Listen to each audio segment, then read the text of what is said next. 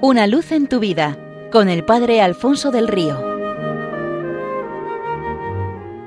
Un cordial saludo para todos los oyentes de Radio María desde el Camino Ignaciano, que parte del Seminario Diocesano de Getafe estamos recorriendo en este quinto centenario de la conversión del Santo de Loyola para imitar su ejemplo y en todo amar y servir a Dios y para acogernos a su poderosa intercesión. Qué importante es estar atentos en medio de todos los ruidos que nos llegan cada día a la voz del Señor y dejar que cada rincón de nuestra vida se convierta en un eco de esa voz que la haga resonar en el mundo. Cuentan del gran inventor Tomás Alva Edison que siendo niño conoció el alfabeto Morse.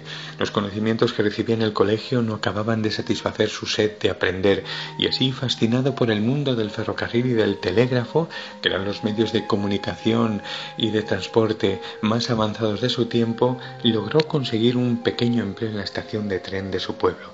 El caso es que Edison enseñó a su hermana el código Morse y así se transmitían mensajes entre ellos que solamente los hermanos podían entender. Y lo que empezó como un juego acabó siendo de enorme utilidad. La ocasión se presentó un día en el que la hermana de Tomás cogió un tren para ir a una localidad cercana. Nada más salir al tren de la estación llegó la noticia del hundimiento de un puente cercano por el que el ferrocarril tenía que pasar. No había manera de comunicarse con el maquinista. El desastre era irremediable. Entonces Edison cogió uno de los pocos coches de la comarca que estaba a la puerta de la estación y salió a toda velocidad para alcanzar el tren. A pocos minutos corría paralelo a él.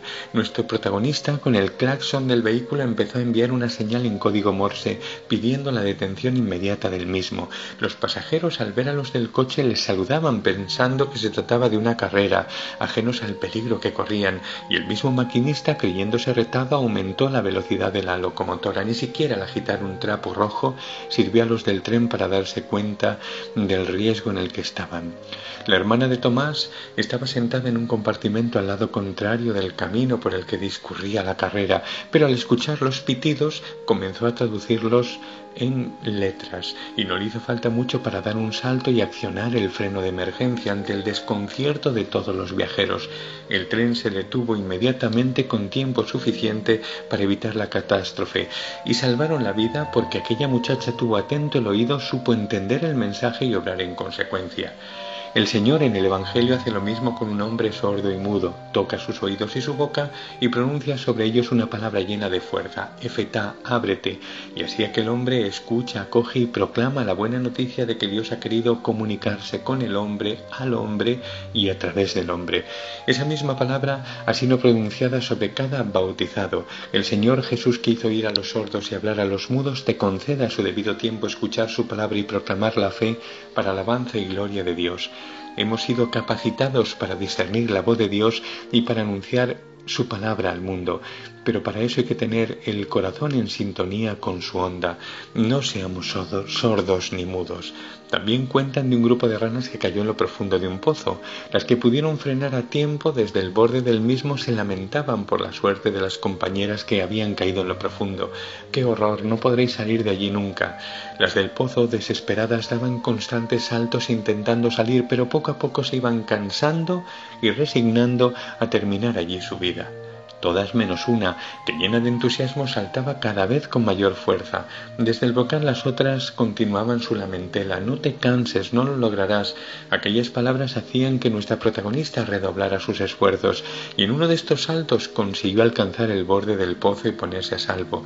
Las demás incrédulas la felicitaban. ¿Cómo lo había logrado? Porque las advertencias de las que se encontraban a salvo no la habían, no la habían convencido del inútil de sus saltos, sino que la habían incentivado, pues aquella rana era sorda y en lugar de escuchar quejas y lamentos creyó que la estaban animando a no dejar de intentarlo. Qué importante es distinguir en medio del estruendo del mundo la voz del Señor que nos invita a dejarnos llevar por Él más allá, más arriba. Cerremos el oído a quejas y lamentos, ruidos que aturden y que ensordecen la palabra de Dios y la voz de los hermanos, porque hemos sido hechos para la escucha y para la proclamación. Seamos de Cristo sola, entera y permanentemente de Cristo para ser Una luz en tu vida con el Padre Alfonso del Río.